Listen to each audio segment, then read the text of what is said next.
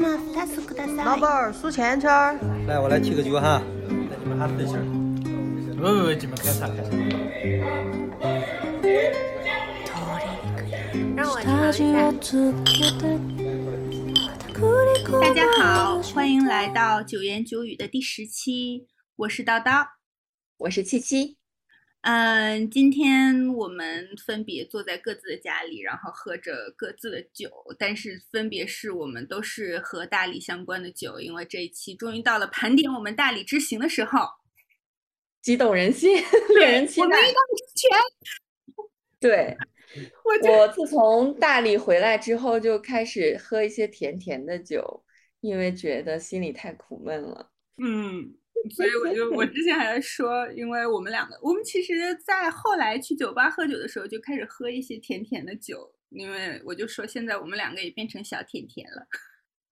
是的，就是喝这些甜甜的酒，就让我们想起在大理那些美好的回忆，苦中作乐。是的，所以现在你在喝什么酒？你先来讲讲你现在在喝的。呃，我现在喝的还是之前提到的那款西气的自然酒，然后今天在喝的时候呢，就觉得口味跟上回喝又不一样。我觉得这可能是自然酒比较神奇的地方，就是你在不同的环境下喝它，用不同的容器喝，好像口感都不太一样。对，在你呃，然后你的血液中的酒精含量的多少也会影响你对自然酒的品鉴。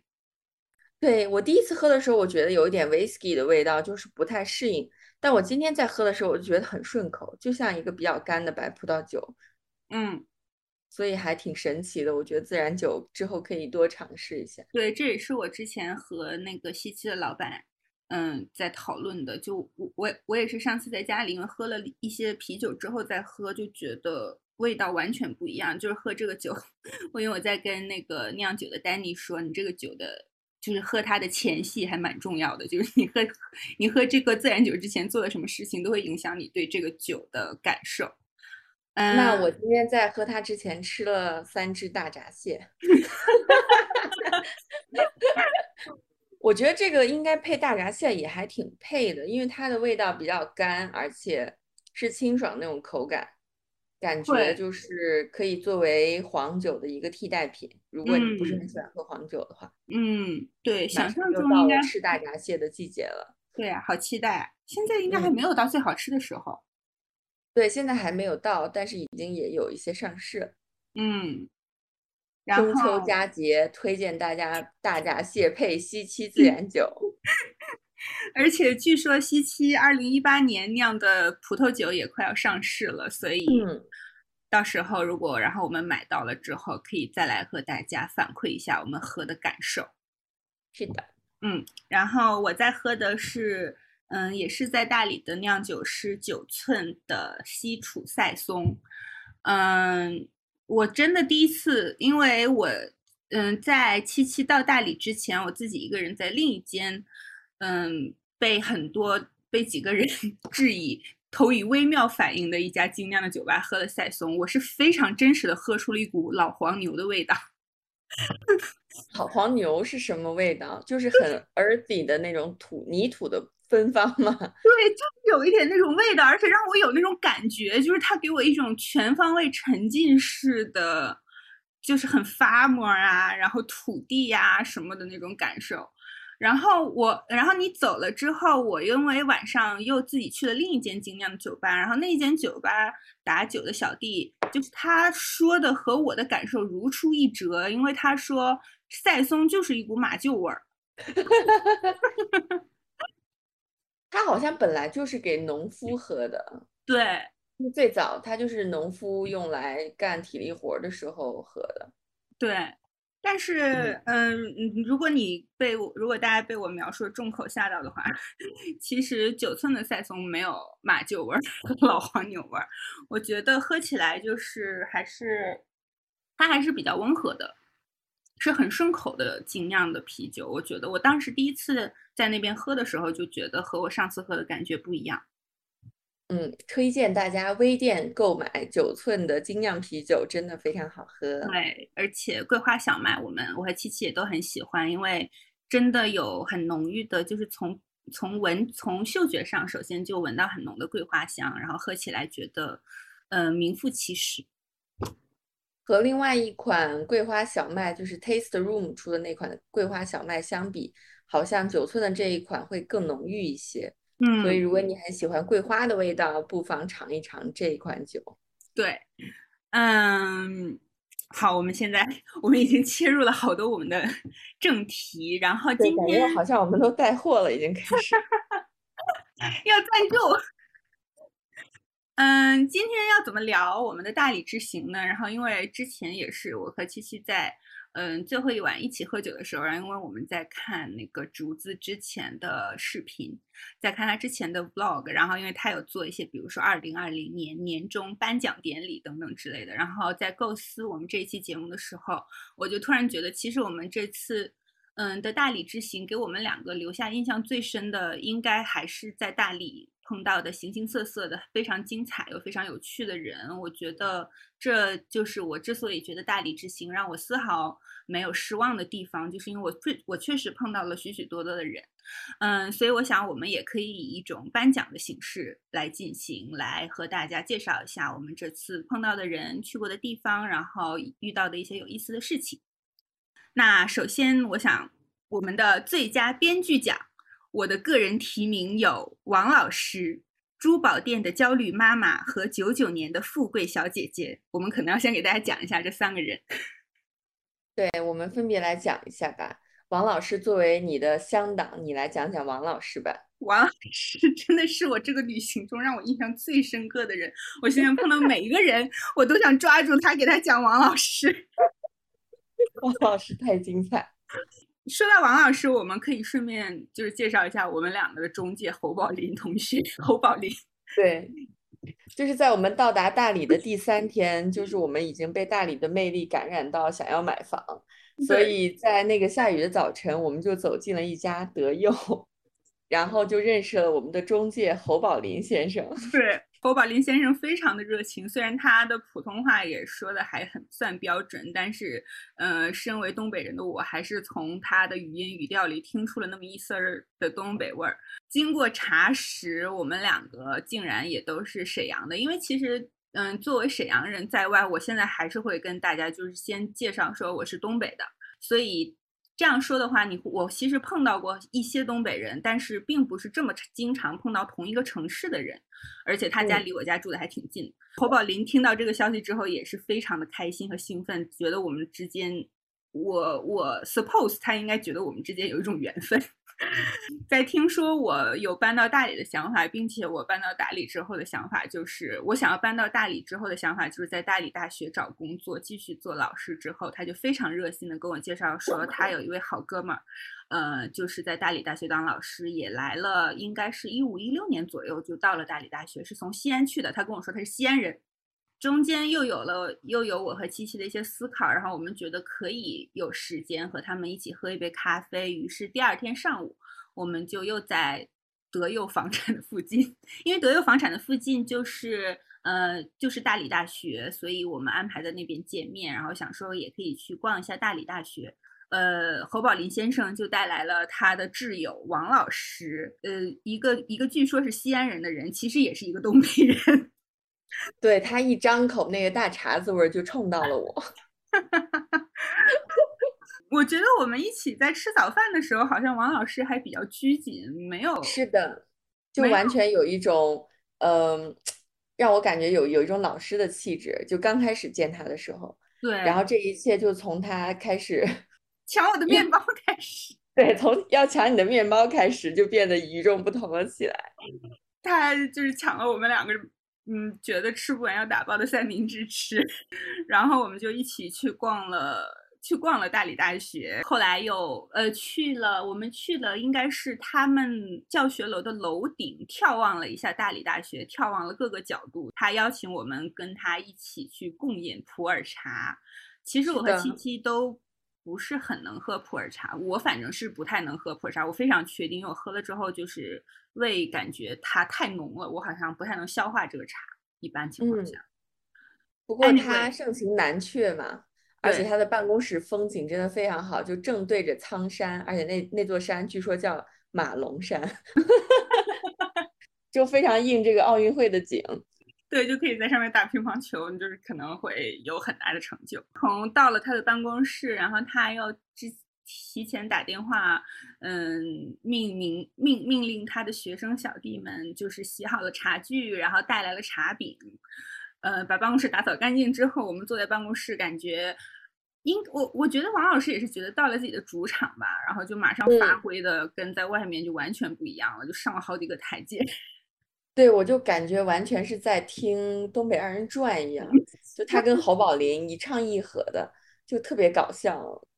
我们先说他自己第一次见到洱海的那个场景，我就已经笑得快无法呼吸。他说他第一次来云南旅游的时候，然后租了一辆车从丽江开车到大理，结果刚快到大理的时候就说：“快看前面那个大水泡子。”后来才知道那是洱海，所以在东北人的语境里，洱海就是一个大水泡子。我觉得他其实很大程度上是在一直在跟我们安利，就是说可以搬到大理来工作生活，就是一件特别开心的事情。比如他跟我们讲说，前一天晚上他还和兄弟们在他的房间里喝酒。他说我们这边就是经常有各种聚会。他说像昨天我们哥几个聚会就是。咔咔咔，呃，啤酒、白酒、葡萄酒，先要先要摆起来，气氛要营造起来，然后大家就开始吃饭喝酒。吃完饭，喝完酒，把 KTV 一开，那个闪光的玻璃球一打开，屋子屋子里面就布灵布灵的开始，大家就可以开始跳舞，就非常有夜店的感觉。对，就是在王老师的描述下，感觉 他在大理过着纸醉金迷的，像那个 几十年代的那个美国。的那种场景一样的生活，对，而且毕竟他是一个快活三百六十四天，选择在就是年终开大会的时候难受一天的男人，所以，对我刚刚想说的，就像了不起的盖茨比里面的场景，就在他的描述之下，就感觉就是酒池肉林，然后 在房间里跳舞，完全是，而且他们就是会。就是就是会开车，大家互相招呼着去丽江，就为了吃米线以及辣排骨，就是肥到肥肥的流油的辣排骨。是的，就他在丽江完全呃不在大理完全过着一种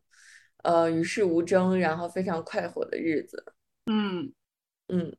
他也非常推荐我们俩也赶紧搬来大理，对，他就说不要再吸大城市的雾霾了。你看我们这儿好山好水，然后东西也好吃，嗯，人也都比较有趣，还可以骑自行车在各个村儿里面找大馒头吃。对，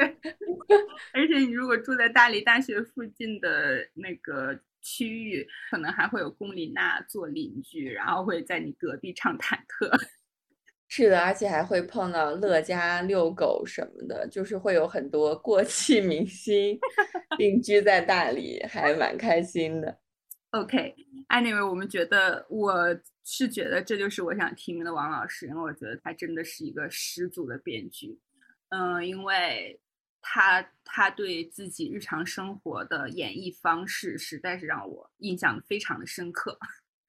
对，在我们临走的时候。叨叨还非常谨慎地问了王老师一个问题，所以在大理大学这边怎么从副教授晋升为正教授呢？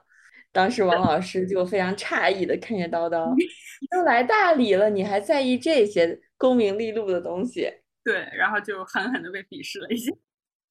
是的，就觉得王老师已经到达了平流层，已经跟我们这副这些凡夫俗子已经不在一个层面了。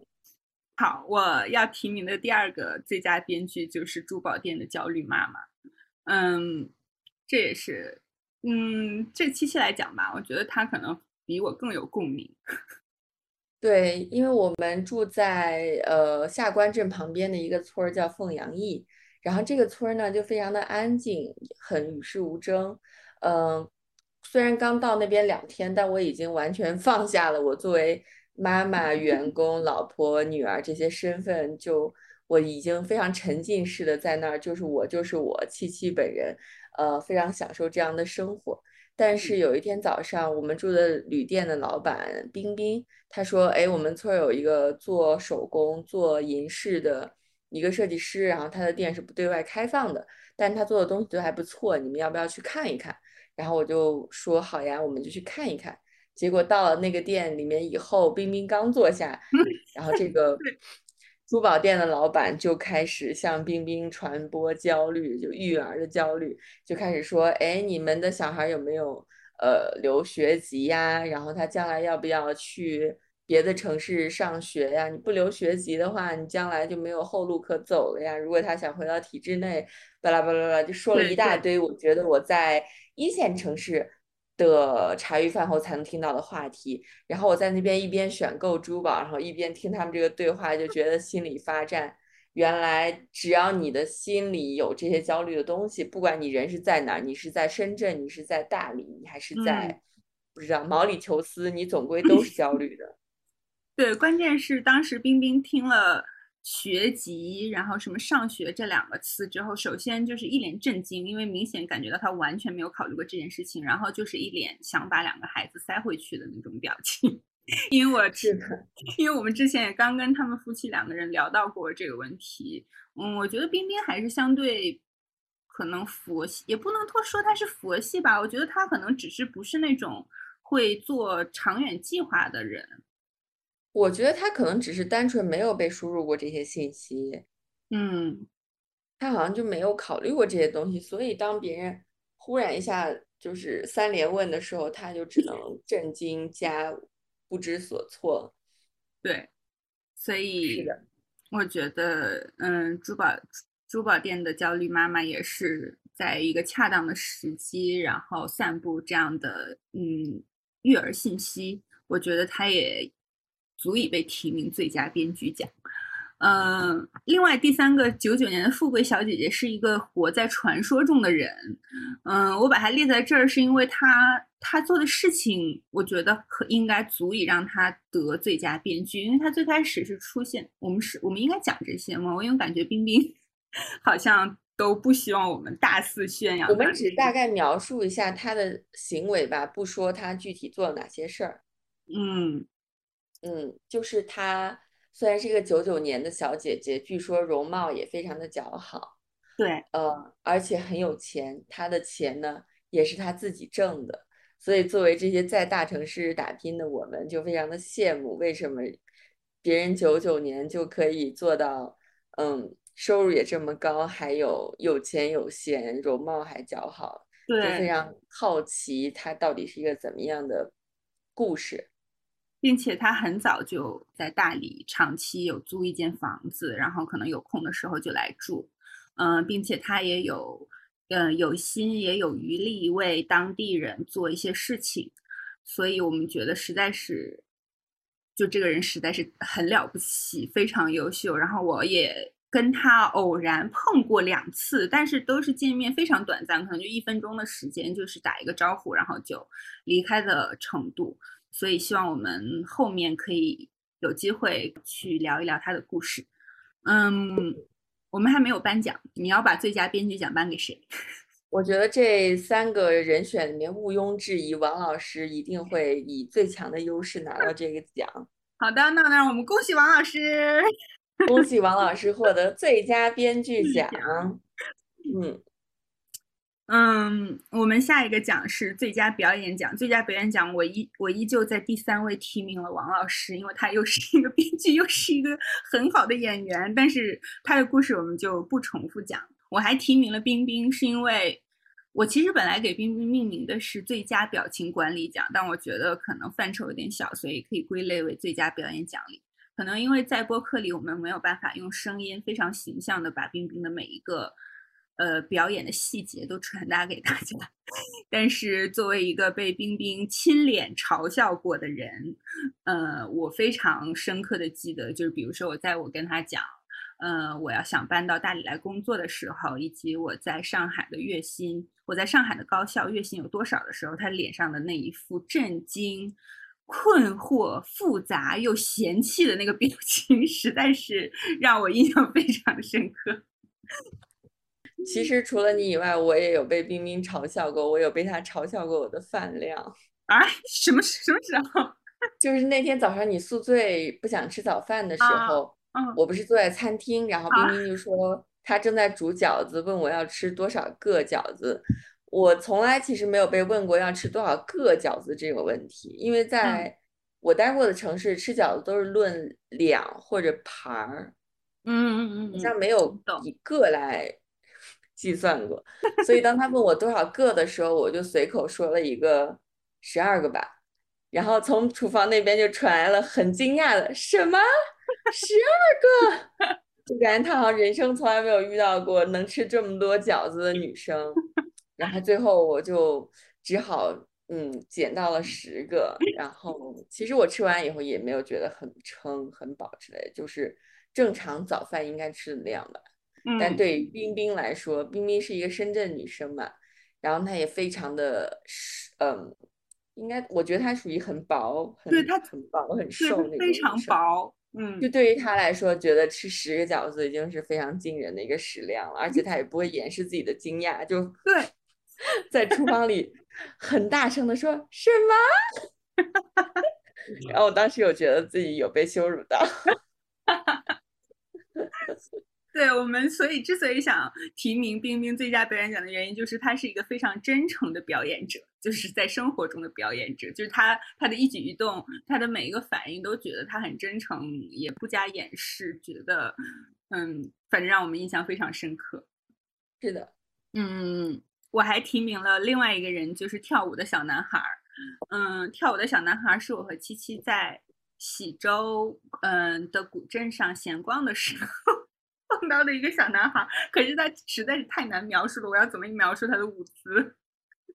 就是在一个人来人往的闹市上，然后忽然有一个小孩面无表情的在跳甩手舞，就是之前在 YouTube 上非常火的那个甩手舞。嗯，呃，就是你会让你的两个手在你的胯之间来回甩动，然后这时候你也扭动着屁股，就整个整个人就像一个怎么说呢？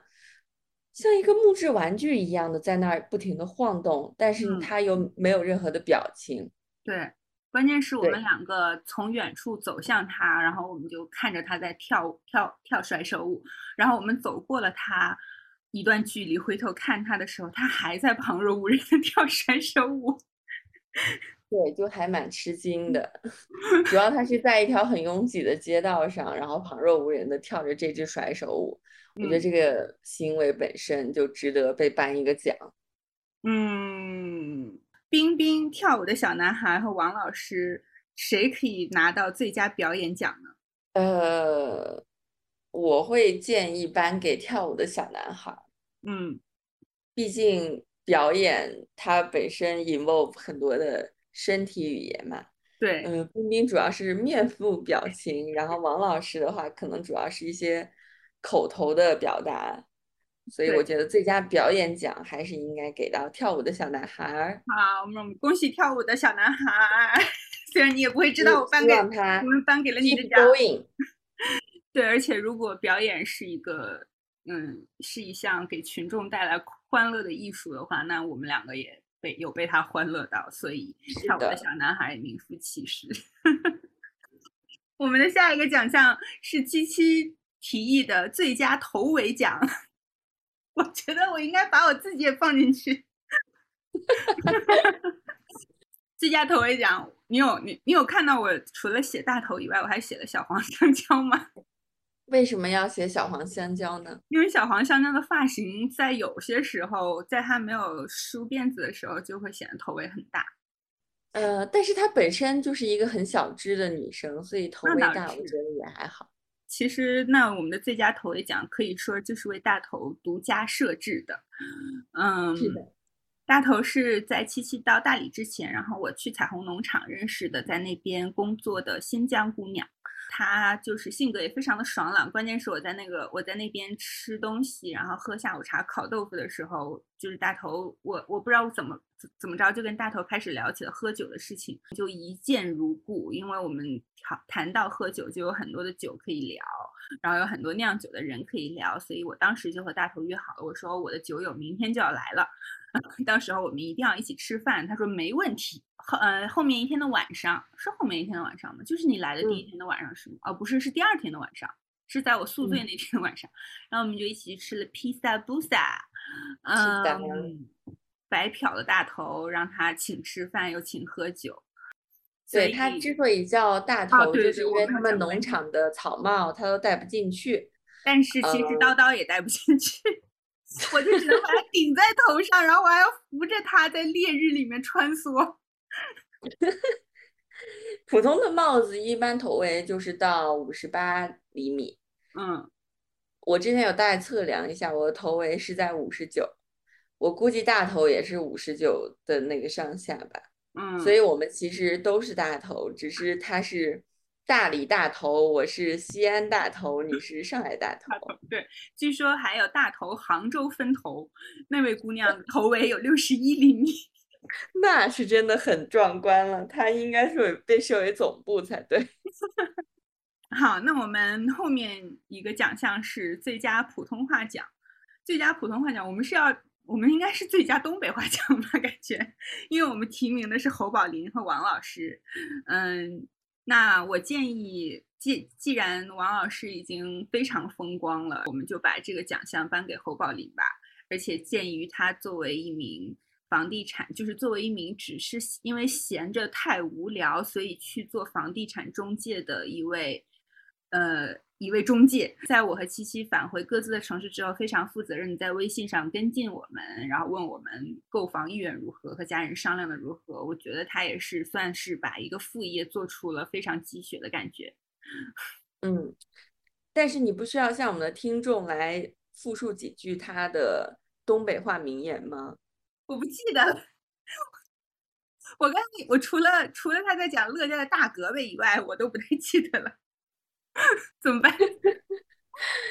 总归侯宝林就是一个，你跟他说三句话以内，就一定会知道他是东北人的这种口音。对，但是他好像也不是很自知，就像你那位说我没有口音的那位同事一样，觉得自己好像没有什么口音。对我们很惊讶，这次去大理认识了好几个都是东北人，包括嗯西七的老板也是东北人。那个普通话也是很有特点。对，也是一张口就觉得，嗯，是东北人没错的。嗯，我不知道除了东北人会平翘舌不分以外，其他地方的人好像不会平翘舌不分，是不是？嗯，这个不太清楚，但是东北人一说话就一定会听出来是东北人，有的地方可能会比较难分辨一些。对对，东北人一听就是东北人了。嗯，好，那我们下一个奖项是最佳动作奖。最佳动作奖除了刚才已经获得最佳表演奖的跳舞的小男孩以外，我还提名了丹尼和小黄香蕉。嗯，不过这两个人的提名是因为他们擅长不同的动作。呃，丹尼就是我和七七，就是七七在喝的西西制酒的老板。嗯、他英英文名叫丹尼。我们也是那天下午去找他喝酒，顺便又认识了一会儿可能也会提到的九寸的老板和玛丽。嗯、我要颁给丹尼，我提名丹尼最佳动作奖的原因是他是一个在大理还要过着规律健身生活的酿酒人。是的，他就是每隔一天要去健身房对，做一些嗯，做一些 重量训练，然后他也希望练出大胳膊。所以我的最佳动作奖是颁给他在健身房挥洒的汗水。是的，是想提名他，是因为他在健身房挥洒了汗水。就当时嗯给冰冰说，嗯，西西之友的老板每隔一天都会去健身房的时候，冰冰老板也是露出了那种诧异的表情。他觉得既然在大理好山好水，然后又这么多的坡儿，为什么还要去健身房花钱呢？爬爬山不好吗？对然后去河里游游泳不好吗？为什么还要去花钱去做这些负重训练呢？他觉得大可不必。对，冰冰也是毫不掩饰他的鄙视的表，复杂的鄙视的表情。是的，嗯嗯，我还提名小黄香蕉，是因为这次我们终于见到了我们的偶像小黄香蕉，因为我们我和七七都是他的嗯各种手工制品的忠实粉丝，我们都非常喜欢他，呃，很大胆，然后配色也。嗯，让人就是一眼看上去就不会忘记的配色，以及各种古灵精怪的创意，然后我们两个都非常喜欢。我们在去之前也是就有买他的耳环，就对我来说就非常的日常。嗯，就是哪怕是很大的外星人和大眼睛款式，我觉得就是非常的百搭，跟我的非很多衣服都非常百搭。所以他，我提名他最佳动作奖，是因为我们两个都很崇拜他的动手能力，觉得，嗯，他怎么可以构出那么多很好看的东西？尤其是可能听到我们节目的现在，大家已经不太应该很难有机会去喜洲去他的店里了吧？但是如果去他的店里的话，我们也许可以放一些照片在那个 note 里面。就是真的，他的店就像是我们两个的天堂。我们在那边逛了很久很久，然后逛的就是已经太累了，就两个人一起坐在沙发上发呆。嗯，他是很少见的，很有创造力的，很有就很有生命力，嗯的那种中国人。生命力说的特别好，我觉得是生命力，他就已经不仅仅是创造力或者是什么动手能力很强什么的，是生命力。对我很容易碰到那种做出来的东西有一点那种禅意的中国人，但是像他做出来的东西很有那种南美、非洲的那种生命力的东西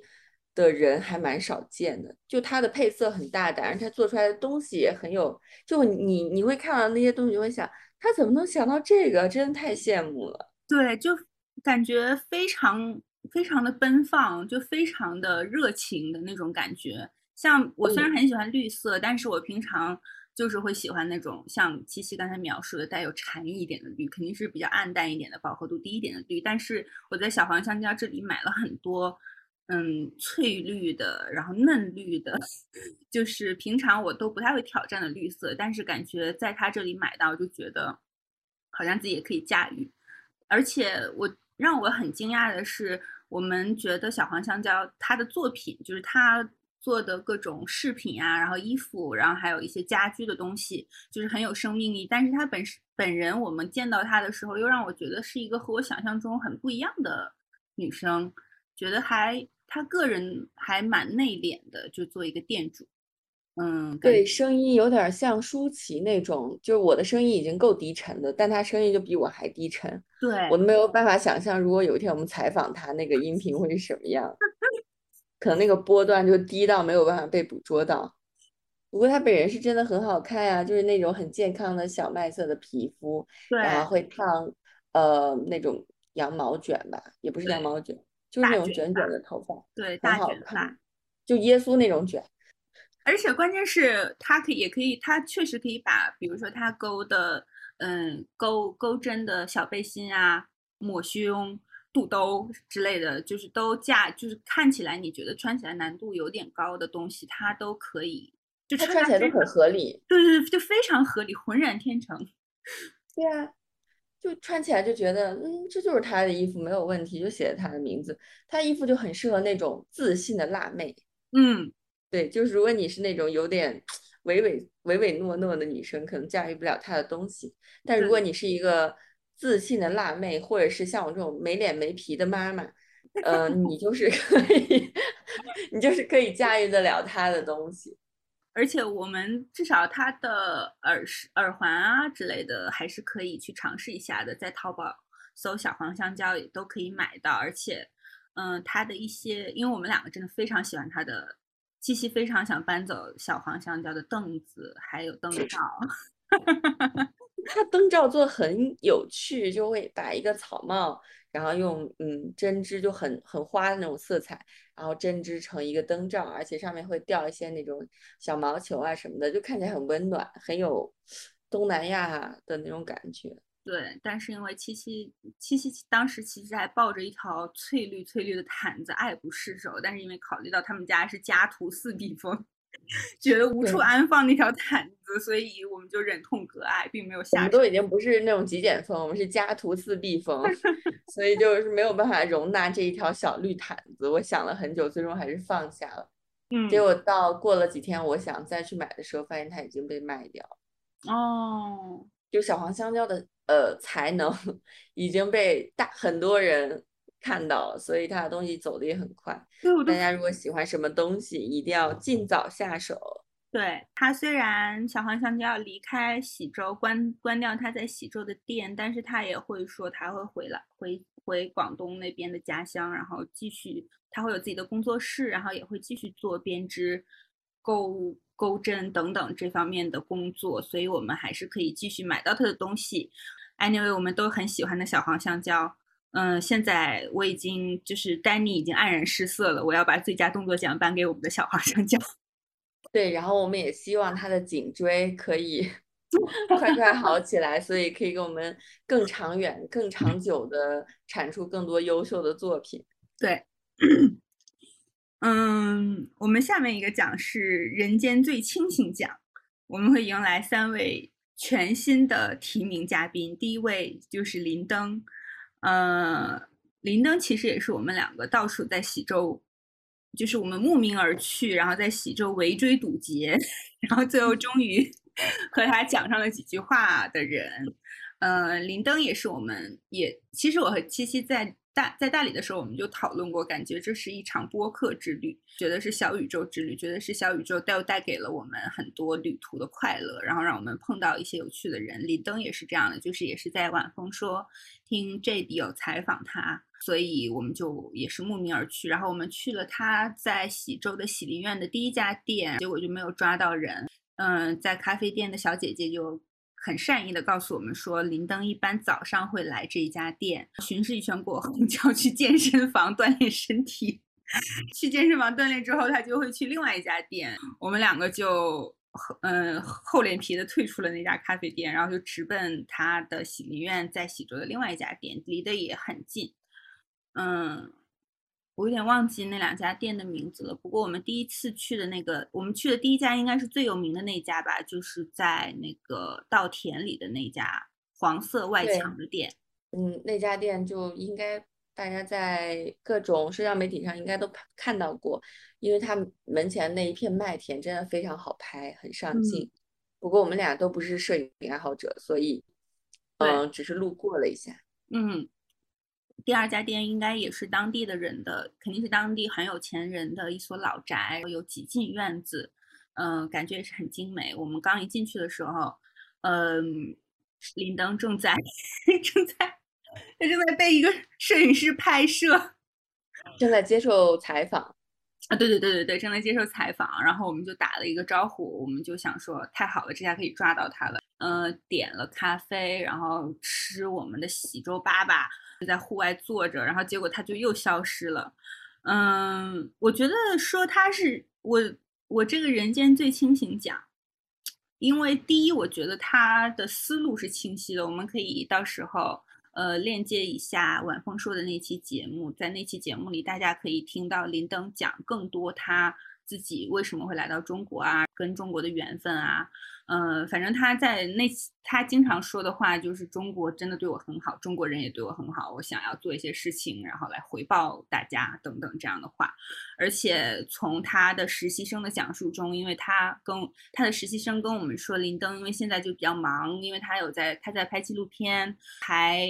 呃在准备出一本新书，可能还有喜剧院其他的新店要开，所以他现在就是非常努力，非常忙。嗯，他也是一个非常有活力的人，他跟你说话的那种语气，应该算是气沉丹田那种发出来的声音，就是觉得他声音很洪亮。对，而且他也对自己所做的事情充满了热情。虽然我们见到他的时候，他应该很疲惫，应该接受了一早上的采访，但是他跟我们聊天的过程中还是很有活力，还会跟你开玩笑啊之类的，就觉得这个人。如果下回我们有机会再去喜洲的话，可以住一下他的酒店，可以跟他多聊一聊天。嗯，对，而且，嗯，我作为一名研究者，确实。就是感觉他做了很多很有意思的事情，比如说，呃，雇当地的，就是和当地的村民一起去挖掘他们自己的当地的文化，然后去保护当地传承的知识，可能把他们所知道的这些文化传统知识，然后传递给。更多的人传播到更多的地方去，我觉得这也是一件很有意义的事情，让我们看到了，就是真的在现在今天的中国社会中，其实社区参与有很多的可能。大家，嗯，在一个就是大家可能互相是邻居，大家互相熟识，去了解、去喜欢自己的文化。嗯，我觉得他这个也是在做一件很有意义而且很了不起的事情。如果有机会的话，我也希望以后可以更多的去。如果有机会的话，我还是想很想多了解一下他做的有关社区啊，然后有关国际教育的一些事情，觉得还蛮有趣的。大家，嗯我们之后把链接贴出来，大家也可以了解一下林登这个人，他真的很有趣。对，嗯，我们后面提名的九寸和玛丽姐，我个人是说是觉得他们不仅自己人间最清醒，也给也是给了我们两个最清醒的有关，比如说移居大理啊的建议。对，我们这次就是四处向别人打探，嗯，关于 要不要定居大理的建议。然后王老师本人就是过于抓嘛，对，所以他的意见就可以部分参考，但是大部分其实就听一听就好。嗯，然后我们还遇到了在大理大学旁边做可颂的那啊个老板，他做的可颂真的非常好吃，完全不亚于我在对对三内可颂完全不亚于我在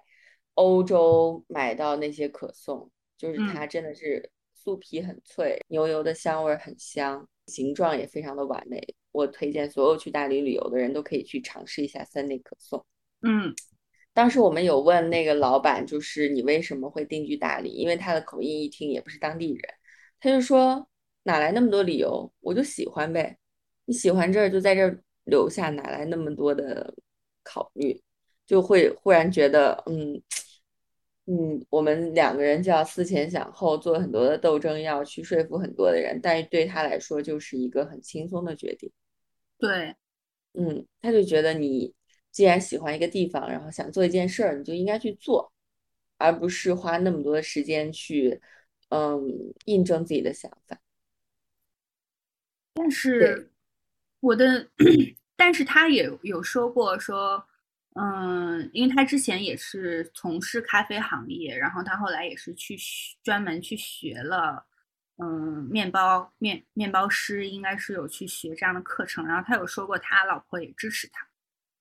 嗯，我的我的女权主义的初级小火苗又开始 冒出了火光，我在想着是不是一个性别问题？会不会对于男性来说，他们想移居到另一个地方去就会相对比较容易，而对于女性来说，可能这件事情就变得很难，而且这同时应该也是一个阶层的问题。比如说，同时其实也是和职业相关的，就像我们两个其实相对具有一点职业上的灵活性和弹性，我们是可能可以换一个地方，仍然有自己的技能可以去工作、去生活的。但是其实我们都会考虑很多自己所在的亲密关系的事情，然后家庭的事情等等，这些都非常束缚我们。对，女性可能还是会比较照顾别人的感受吧，嗯，但是男性的话，可能就会有更多的实践的精神。对，反 anyway，我们提到九寸的玛丽姐，是因为他们也是嗯在大理买了房子，中间其实也有再次外出工作啊、居住啊，嗯、反复确定之后，他们才决定在大理落脚。呃，后面也和玛丽姐一直也有一些联系，然后有听她的一些建议，她其实也是建议我们嗯可能可以在假期的时候多来几次，体会一下。嗯，在这一点上，其实我回来之后，因为我也有和大叔讨论这件事情，我们确实感觉到你是否拥有职业上的灵活性和弹性。嗯，这在这点上，我觉得不管对于男性还是女性来说，都是一个你可以移居到其他城市，就是你可以进行这种地域流动的一种优势。比如说，如嗯果你是做一些独立的工作，是一些自由职业者身份的工作，以及可以进行嗯、呃互联网远程工作的一些岗位的话，就是你有这样的一些技能的话，可能相对比较容易会可以移居到另一个城市或者另一个国家地区。嗯，九寸和玛丽姐她们两个就也是正好是两个人都从事这样的职业，所以他们在大理，我觉得生活的很清醒，也生活的很快乐。他们两个还请我们吃了松茸，对，第一次吃松茸刺身，嗯，那个你大叔说松茸刺身不就是把生的松茸洗干净切成片儿吗？是呀，是这样的，但是因为新鲜的松茸你在其他城市很难买到，我们去的时候刚好是雨季嘛，所以可以买到，比如说当天早上刚冒出来的松茸，嗯。然后那个松茸就很新鲜，你把它呃切成片儿，蘸一点儿酱油吃，就有非常非常浓烈的蘑菇的香气。对，对，我之前吃到的松茸都相对要寡淡一些，我觉得没有那天吃到的那么那么浓重的香气，以至于我觉得有点儿不太适应，因为它的气味儿太浓了。嗯，而且我确嗯实没有吃过那么新鲜的感觉，因为在上海能买到的话，都是就上面那个，嗯，上面的伞已经掉了呀，或者是开的太大了，就明显是已经经过了运输的挤压，或者是等等的。这个对于是对于喜欢吃蘑菇的人，嗯，云南实在是一个福地。嗯，我们第三个提名，第三位提名的是在古城里一家叫福白的酒吧碰到的吉林大哥。因为那天晚上也是我们两个到处穿梭，因为我们本来是想去，呃，我们想去的酒吧都没有开门，或者是倒闭了。是我们走了很远的路，然后遇到的几间酒吧，要不然就倒闭，要不然就没开门。对，就在非常落魄的情况下，而且又有点下雨嘛，嗯。嗯，本来就想找一个随便的精酿酒吧，随便喝一点就嗯。回去了，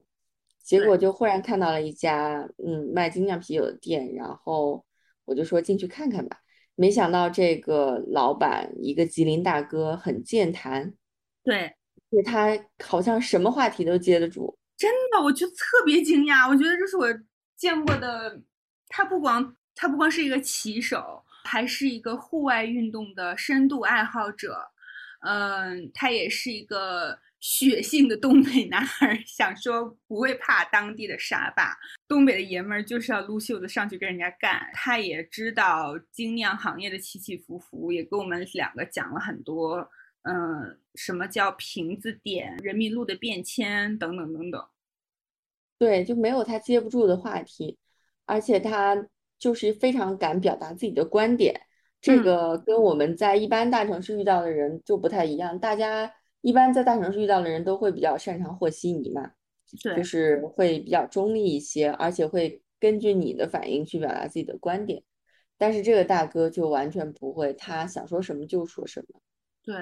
比如我们在嗯提到某某酒、某某国内精酿品牌的时候，他说那就是垃圾。毫不掩饰的那种鄙夷。但他提到自己很喜欢的品牌的时候，也嗯嗯毫不吝啬的赞赏。对对，所以也还挺愉快的。他也也有提到，因为现在为了提，就是经常作息不规律，想必自己身体可能不太好。为了提高自己的抵抗力，搬到大理之后就非常勤奋的经常去登山，因为他自己是一个死胖子的，然后就不能做过于就是负重太强的登山，可能就比较轻装上阵的这一种。就跟吉林大哥聊天儿，非常的开心，对，觉得自己能获得很多有用的信息。嗯，而且让我嗯一个嗯极度厌恶运动的宅女又燃起了觉得我要挑战运动的热情。呃，这他他真的不管你跟他讲什么运动，他都有做过。哎，就是你像我们后来跟他聊潜水，他虽然不喜欢潜水，但是他也有尝试过，而且他能条理清晰的跟你讲出他为什么不喜欢潜水。对他，而且还专门去为了刷屏，还去做船潜，去抓那个什么大嘎了。对，就去船底去撬那个大嘎了，就是他专门找了一个潜水的工作，为了刷屏，就觉得他的经历真的非常的丰富。嗯，而且他也很坦诚的，就是说，因为就是喜欢玩儿，所以就不组建家庭，也不要有很束缚他的关系什么的。对，他就说不要耽误别人的时间啊什么的，嗯，觉得他活得非常的洒脱，就是人嗯间大清醒。对，所以我们是不是要把人间大清醒、人间最清醒奖颁给这位浮白的吉林大哥？我觉得他应该是实至名归。嗯，不知道下次嗯去的时候他还在不在？呃，应该是在的吧？房租我觉得应该是一年一年的付吧。好，那我们嗯下次可能去告诉他这个消息，你获得了人间最清醒奖。是，他可能不会喜欢这个奖。嗯，那我们可能得做一个实体的奖杯颁给他之类的。嗯，还有一个没有任何人可以竞争的奖，就是最厉害的奖。最厉最害的奖，厉害的奖。最厉害的奖就是要给张全。对，嗯，在我要离开大理的那一天早上，我们在大理古城闲逛，就是不怀任何的期待在里面闲逛，然后走到了大理的床单厂。呃，因为我们头一天看到了一本书，里面有一个有一页画，我们很想再去看看它，然后就想去找那家书店，就去了那个大理床单厂闲逛。结果在楼下的一个卖白酒的店里面，叨叨就前去问别人这个白酒的价格什么的，问了一堆乱七八糟的东西，然后我就站在那儿发呆，真的就是放空自己在发呆，因为我也不是一个白酒的粉丝嘛，所以我就在盯着远处发呆。这个时候，忽然有一个扎着辫子、头发有点花白的人走了出来，我就开始瞳孔地震，就真的是感觉鼻孔和瞳孔都同时张开了。一，他就是野孩子乐队的主唱张全。对我之前有看过他的 live house 的表演嘛，所以我也算是近距离的看到过他。嗯嗯，我当时就是属于百分之九十七点五的确认他是张全，但是我不是敢。不太敢很确定，因为那是一个大理的，算是闹市吧。对，我以为像他们会去更偏远、更深山的地方。嗯，结果他就点头跟我笑了一下，然后就从我旁边过去了。然后我就开始发怔，就跟叨叨说：“哎，刚那个人是不是野孩子张全？”结果卖白酒的那个老板娘就忽然说。嗯，要签名吗？他们排练室就在旁边，然后我们俩就开始像两个迷妹一样，开始那种小声尖叫，因为觉得太激动了。没想到在一个很不经意的时刻碰到了自己经常听的歌曲的主唱。对，实在是太神奇了，这个经历让我们后后续又高兴了好几个小时。是的，而且那个 timing 真的非常的精确。如果我们早一点到或者晚一点到都不会碰到他，因为他只是从那个如果我们没有坐对，如果我们没有坐在古城的台阶上听 听一些就是非常不入流的这个 B 站的歌曲，耽误了一点时间。对，不然就不是因为那个的话，我们就不会碰到张全。那个之后还在那边一起吹牛，说我们俩距离认识张伟伟 就差一个人了，就是向张全开开个口。然后叨叨还问我下次再遇到张全的时候想对他说什么话。我说我下回如果再遇到张全，我就要跟他说：“张全，我特别喜欢你们的野孩子乐队，能给我一下张伟伟的微信吗？”期待三脸皮太厚。反正我们现在已经知道他的排练场在哪儿了。对，觉得如果再去，如果定居的话，就真的很容易偶遇。张全了，对，我们就可以去那边蹲。我就我我相信我肯定能蹲到张薇薇。应该去古城的一家很有名的 brunch 的店，也可以碰到小五。对，反正在那之后，朋友开了一家 brunch 店，然后他经常会去帮忙。对你就可以点名让他给你端盘子，给你上水。这个不太好吧？嗯，我觉得这是我们。最值得传奇，不是就是最传奇和最最要夸赞的经历之一。就觉得你在大理，就是不管你想踏进，呃，娱乐圈也好，文艺圈也好，音乐圈也好，古玩圈也好，什么陶瓷圈也好，你想踏进任何一个地产界，还是你想到房地产界陶永金也好，感觉就是认识一个人的事儿。对，就是这边的人文环境实在是太好，嗯，我觉得就这一点非常的吸引我，因为在中国地理环境、自然环境比较好的地方其实有很多，但是像大理这种人文环境这么好的地方，真的是我觉得只有大理是这样的，嗯。嗯，而且他的定居在那边的外国人也很多，就是跟你在北京、上海碰到外国人还不太一样吧。我觉得应该不太一样吧，因为像你不是说之前去的时候，他们有一些外国人是去很很很爱在那边做各种户外运动啊，徒步、攀岩、皮划艇。就是我们因为本来是有想去徒步，然后就去了解一些信息，都有非常专业的外国人在办的俱乐部和设施设备。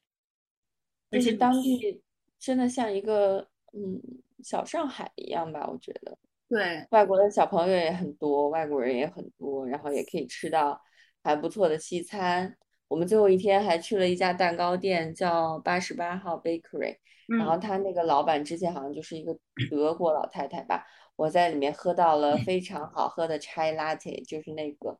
印度拉茶，嗯，对，嗯，不亚于我在英国喝的印度拉茶，嗯就是它是真的用香料煮出来的，不是用那种茶包。对，可以，因为仙就还台茶壶我们看到了，对，有肉桂，然后丁香、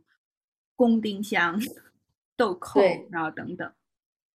就还挺感动的。如果你在那边想追求这种城市的小资生活，也完全没有问题，因为它有很好吃的西餐，你也可以认识很多不同国家的外国朋友。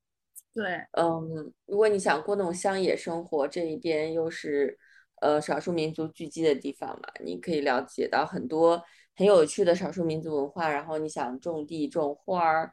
都很轻松，因为这边的自然条件实在太好。嗯，所以我觉得就是一个很理想的可以定居的地方。嗯嗯，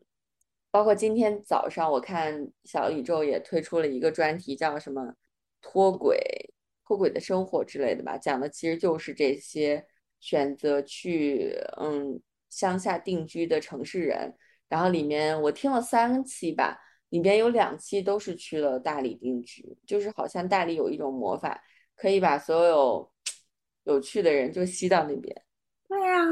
我今天早上起来我也在听，我一般也是一般早上，比如说刷牙喝咖啡的时候会听，我在想说这是是会读心吗？然后因为我第一个听的就是故事 FM 那个在大理自己和和泥盖房子的事儿，然后我就真的感就是感叹，觉得很多人去大理就是好像他们是去做更勇敢的事情，感觉其实呃相相比之下，感觉我只是想去大理过舒坦日子。不过其实这也没什么不对。你如果想去那边过舒坦日子也完全可以啊，你想过那种比较原始的生活也完全可以。我觉得它会给你提供很多的选项。嗯最后的最后，我们还要提名嗯最好喝的酒。嗯对，就是这次去大理的话，呃，除了西七那边喝到了很多好喝的酒以外，然后我们还在九寸，他们他们在麋鹿星球集市有一个集装箱的店。嗯，然后那个店里面就是喝到了他们自己做的蜂蜜酒，非常的好喝。嗯它是不是大家听到这三个字的时候想象那种很甜、很粘稠的那种口感？它反而是一个很干，还甚至带一点气泡的那种对，很干爽的口感。嗯，但是你又嘴巴里就是是就是你喝进口中的时候是有呃很醇厚的蜂蜜的味道的，然后但是它留给你的后味儿又是很清爽的，其实是很适合夏天喝的酒。对，带一点回甘，我觉得还挺有趣的。对，然后很适合家庭聚会的时候，应该是各个年龄段的人都会喜欢的口味。对嗯啊，我其实还想，我最后我因为我最后去的那家，你走了之后，我觉得是我去的最严格要求的精酿酒吧，就是我给你发图片，我最后去的那家，我现在是叫指引社吧，还是叫指什么的？因为我当时也是在嗯网上看到，因为是是天津的老板开的，觉得我在那边碰到了对我要求最严格的人，比如说隔壁就是一个一对儿来大理学习嗯心灵疗愈的小情侣，然后他们是大连人，然后男生的那个一口的海蛎子味儿，让我怀疑我好像我应该从来都不认识真正的大连人，他那个海蛎子味儿浓到就 是影响上我头了。对，特别上头。然后因为我们在聊，就是说搬到大理啊，来大理工作什么的，然后我就有说到，我说觉得自己现在已经比较能想开了，就是想有更丰富的人生体验。这位男性的心灵疗愈的学习者就跟我说，你想开了，可能就是你想不开的开始。然后我就非常的震惊，我觉得为什么会有一个学习心理疗愈的人对他对别人说话这么的严格？我就问他为什么这么说，然后这个时候就是另外一位人间清醒，就是那个店的老板娘就说你不要问他这个问题，因为他不了解你的经历。他说这个可能就是他就是他理想当然的事情，就是老板娘也是很严厉的给了我回应。后来因为我提到我说我说我我想搬到大理来，老公就想让我包养他，然后老板娘说那很好啊，你老公让他他想让你包养他，你就要让他做好心理准备，你让他干嘛就要干嘛，你让他做饭就要做饭，你让他舔你的脚他就要舔你的脚。想被人包养就是要做好这样的心理准备。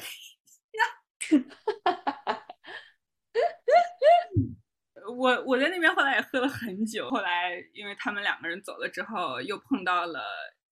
非常不靠谱的台湾人。我记得我临走之前还在回头跟他说话，我说你希望你让你碰到的每个女孩子都健康和安全。我说完这句话，出门去坐了滴滴。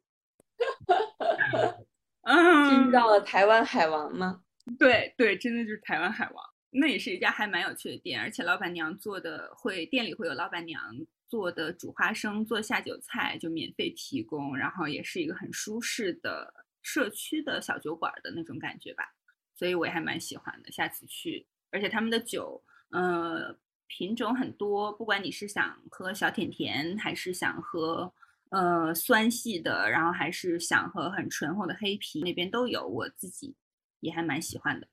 对，我现在就只想喝小甜甜，因为我觉得城市的生活实在太苦闷了，我每天就像一具行尸走肉一样，就很想回到有蓝天白云，然后空气里都散发着自由气息的大理，散发着狗屎味的自由气息的大理，牛屎味儿。我觉得很神奇啊，大理就不管是。呃，你遇到任何一个陌生人，好像大家很容易就放下心理戒备，开始聊自己，开始聊自己的喜好、自己的想法，甚至像人生理想这么这么尴尬的话题都可以信手拈来。但是在我所生活的城市里，大家不提这些东西，对，而且很难聊起来吧？除非是和比较熟悉的感觉能聊，就是你会区分这些人可能。有这么几个，我可以和他聊这些话题。另外一些人就是嘻嘻哈哈的关系，可能对。但是在大理，感觉就是刚遇到五分钟的人，就可以毫无心理戒备的跟他开始聊这些事情，对方也可以很真诚的跟你开始分享他的想法。而且我们也觉得这种人与人之间会，因为我去的第一天早上，我就不是就吃了邻居送给冰冰的酸菜馅的包子嘛，就是他们，我觉得这种。人与人之间会互相交换食物的关系，就是牢靠的关系，对，或者互相去对方 铲过粪、堆过肥的关系，应该也是牢靠的关系。对，就这种关系肯定会比啊城市里那种我我请你吃一顿海底捞那种关系要牢靠的多。嗯，对，所以我们两个都很希望。自己在未来的某一天可以拥有这样的关系，并且实现这样的关系。我有想到大叔要帮我翻粪这，你有没有探讨过，如果我们两位两个人的家属去了之后可以做什么？小雨因为身材较好，就可以去彩虹农场。呃，比如因为就是大头邀请小雨去彩虹农场，裸露着上半身除草。我们就可以物化它，然后可以凝视它。对，就是给彩虹农场提供一些 男性气质。大叔因为身材没有什么身材优势，所以可能就只能去彩虹农场以及七七家帮忙堆肥、帮忙。对，所以他就是 TFBOY，掏粪男孩，也挺好的呀。就是大家可以多做一些体力活，然后可以经常。走动走动，又吃的是有机的食品，我觉得总体来说，对身体和心灵都是一个更好的环境。对，因为我们现在的除草男孩和掏粪男孩在城市里也都压力挺大的，所以过得非常苦闷。嗯，所以我打算过一阵子再带我的家属去看一看。嗯，计划计划之后怎么样的一个走向？他就是。跑的太不真实了，以至于我们在这么短短的五六天里，这么高密度的遇到很有趣的人。嗯，感觉就好像是上帝为了骗我们俩去大理，然后 安排了各种